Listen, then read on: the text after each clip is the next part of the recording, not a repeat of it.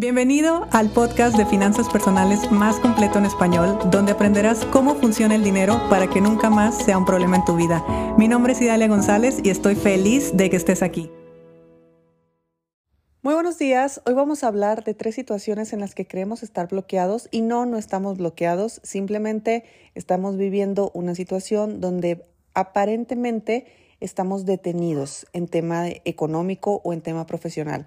Y el primer punto es la confusión. A veces no estamos bloqueados, nomás estamos confundidos, nomás no sabemos todavía qué camino tomar. Y si esta es tu situación, yo te invito a que simplemente analices, no en extremo, porque recuerda que exceso de análisis produce parálisis, pero sí empezar a observar todas las opciones que hay enfrente de ti para que puedas saber qué camino te conviene o qué decisión te conviene. Por ejemplo, imaginémonos que tú estás en tu casa, tienes mucha hambre, abres tu refrigerador, tu nevera y ves lo que hay ahí. ¿Qué vas a hacer? Pues vas a decidir entre las opciones que hay lo que más se te antoje y lo que te quite el hambre que en ese momento sientes. Puede ser que ninguna, pues nada de lo que hay ahí te llama la atención, nada se te antoja, no quieres comer nada, entonces cierras el refrigerador y abres tu celular y pides algo por Uber Eats. Sí, estabas confundido, no sabías qué hacer de lo que había en el refri, al final de cuentas dijiste, no, no quiero nada. Y ya, vas a Uber Eats y ahí hay mil opciones más, la confusión se acaba, eliges algo y eso terminas comiendo. Bueno, en la vida profesional, en la vida laboral, en la vida económica, pasa exactamente lo mismo. La cuestión está en que como no es hambre, no es algo que en lo que tú tengas urgencia por resolver, dices, pues estoy en mi trabajo, tengo dos opciones de negocio allá afuera, pero ninguno de los dos me convence, no sé cuál elegir y te quedas ahí confundido. Entonces dices, bueno, entre que no les entiendo, nunca lo he hecho, estoy en mi zona de confort, no sé qué camino tomar, pues ahí se queda todo.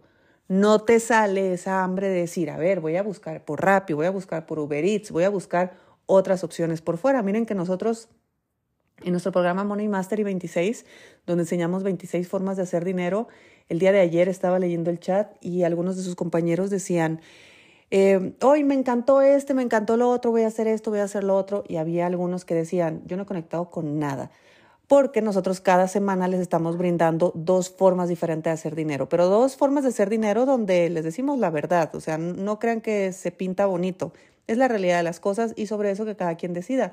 Entonces, claro que ha habido quien todavía no conecta con nada y eso está bien porque al final de cuentas solamente están obteniendo información y con esa información en algún momento van a disipar sus dudas, vamos a ver cuál es viable para cada uno y a partir de ahí ya tomarán las decisiones pertinentes.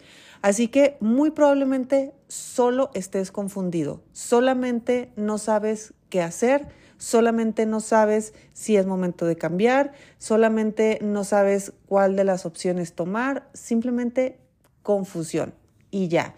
Entonces estar confundido no es estar bloqueado, estar confundido es estar confundido nada más.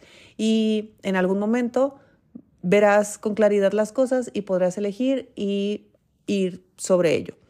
El segundo punto por el cual a veces lo consideramos un bloqueo y no es un bloqueo es la procrastinación.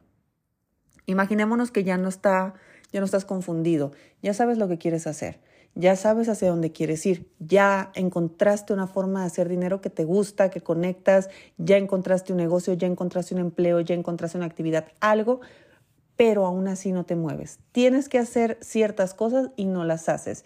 Requieres tomar acción y no tomas acción. Bueno, eso se llama procrastinación.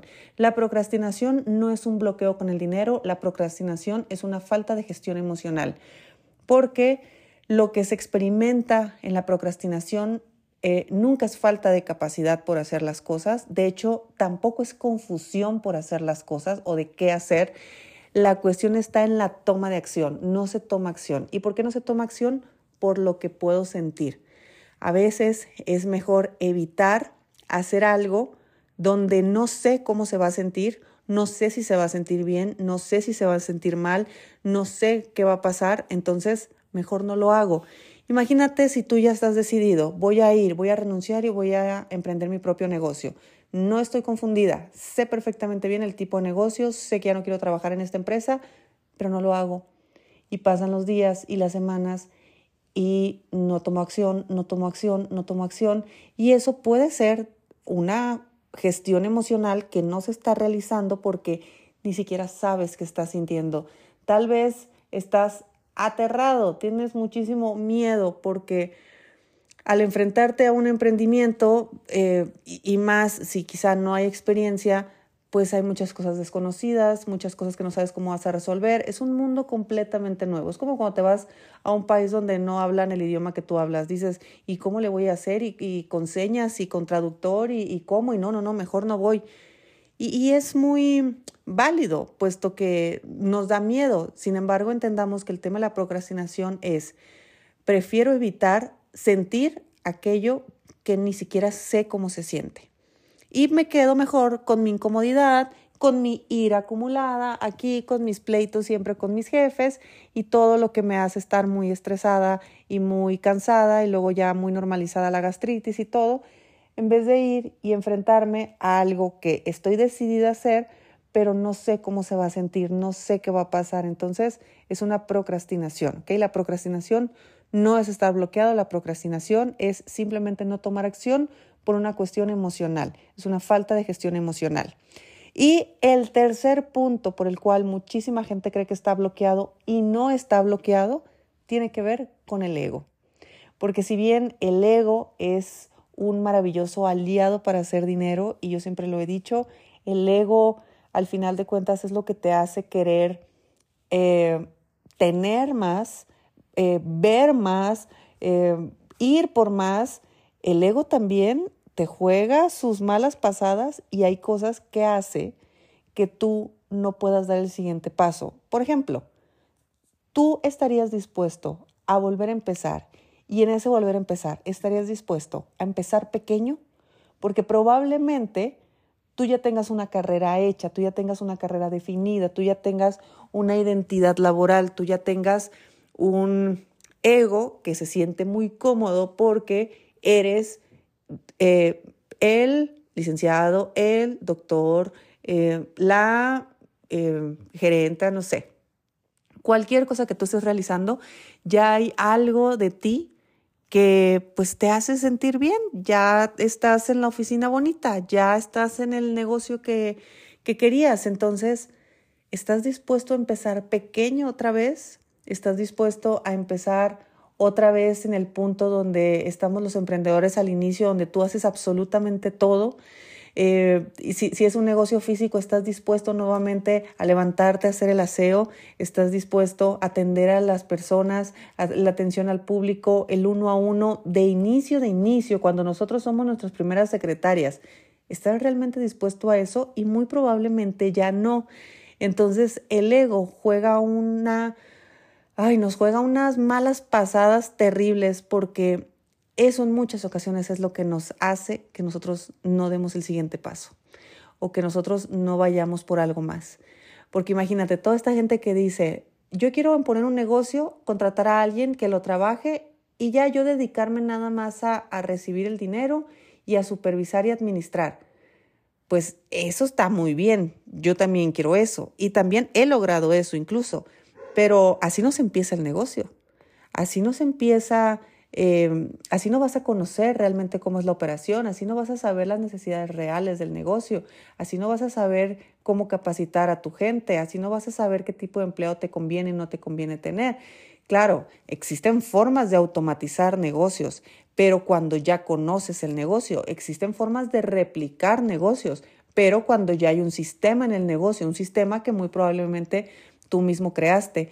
Entonces el hecho de que no se esté dispuesto a ser pequeño, que no se esté dispuesto a cambiar de profesión, que no se esté dispuesto a eh, enfrentarse muchas veces a, no sé, algún tipo de comentarios, algún tipo de incomodidades. Las personas, por ejemplo, que empezamos en Internet y que empezamos hablando de los temas que queríamos hablar. Yo me acuerdo, yo tenía 10 años en la industria financiera cuando lo empecé a hacer, o sea, yo tenía muchísimo tiempo eh, trabajando con temas de dinero y asesorando y vendiendo y mil cosas, pero nadie lo sabía.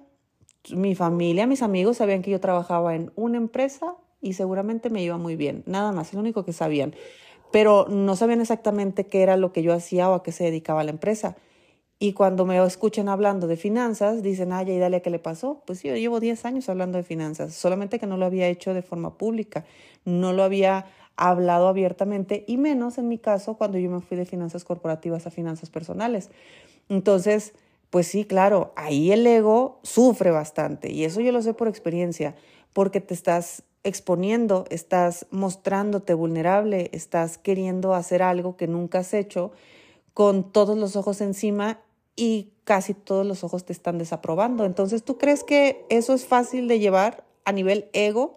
Pues no, hay que tener un trabajo personal que te permita por lo menos sostenerte en lo que pasa esa etapa, porque esa etapa nada más y pasa. Entonces aquí vimos tres opciones o tres momentos, tres situaciones en las que probablemente estés considerando que estás bloqueado y no, no estás bloqueado. En primer lugar, puede ser que solamente estés confundido.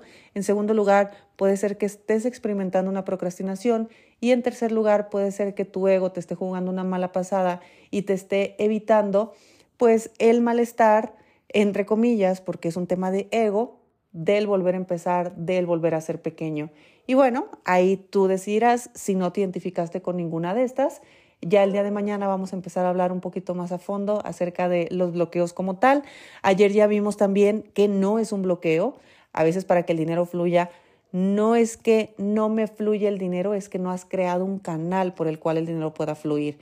Y el día de hoy ya vimos que hay tres situaciones que no son bloqueos, son situaciones, momentos, gestiones emocionales donde, pues sí, no estamos eh, haciendo que las cosas sucedan, no lo sabemos manejar, pero bueno, también es parte del mismo proceso de crecimiento, así que creo que todos los que em, hemos atravesado cierto camino en crecimiento eh, económico y profesional también, hemos atravesado este tipo de, de, puntos, la confusión, la procrastinación y el ego. Y bueno, aquí estamos. De una u otra forma se transitaron.